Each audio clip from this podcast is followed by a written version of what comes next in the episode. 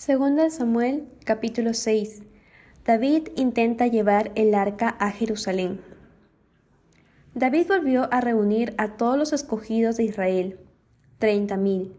Y se levantó David y partió de Baala de Judá con todo el pueblo que tenía consigo, para hacer pasar de allí el arca de Dios, sobre la cual era invocado el nombre de Jehová de los ejércitos, que mora entre los querubines.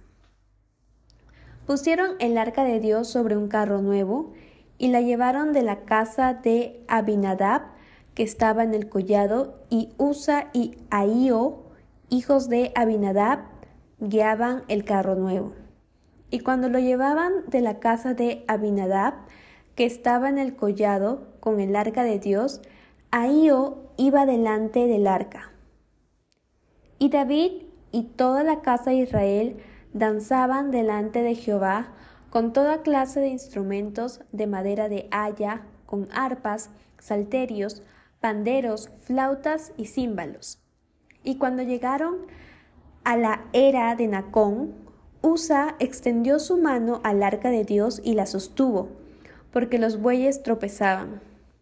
Y el furor de Jehová se encendió contra Usa, y lo hirió allí Dios por aquella temeridad, y cayó allí muerto junto al arca de Dios. Y se entristeció David por haber herido Jehová a Usa, y fue llamado aquel lugar Pérez Usa hasta hoy. Y temiendo David a Jehová aquel día, dijo, ¿Cómo ha de venir a mí el arca de Jehová? De modo que David no quiso traer para sí el arca de Jehová a la ciudad de David, y la hizo llevar David a casa de Obed Edom Geteo.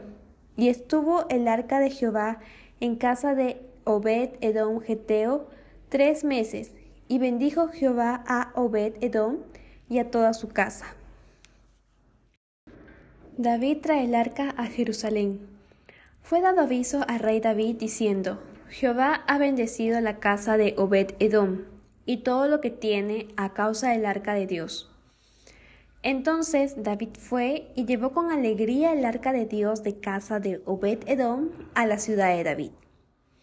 Y cuando los que llevaban el arca de Dios habían andado seis pasos, él sacrificó un buey y un carnero engordado y David danzaba con toda su fuerza delante de Jehová, y estaba David vestido con un efod de lino. Así David y toda la casa de Israel conducían el arca de Jehová con júbilo y sonido de trompeta. Cuando el arca de Jehová llegó a la ciudad de David, aconteció que Mical, hija de Saúl, miró desde una ventana y vio al rey David que saltaba y danzaba delante de Jehová y le menospreció en su corazón. Metieron pues el arca de Jehová y la pusieron en su lugar en medio de una tienda que David le había levantado. Y sacrificó David holocaustos y ofrendas de paz delante de Jehová. Y cuando David había acabado de ofrecer los holocaustos y ofrendas de paz, bendijo el pueblo en el nombre de Jehová de los ejércitos y repartió a todo el pueblo y a toda la multitud de Israel, así a hombres como a mujeres, a cada uno un pan y un pedazo de carne y una torta de pasas. Y se fue todo el pueblo, cada uno a su casa. Volvió luego David para bendecir su casa, y saliendo Mical a recibir a David, dijo, Cuán honrado ha quedado hoy el rey de Israel, descubriéndose hoy delante de las criadas de sus siervos como se descubre sin decoro un cualquiera.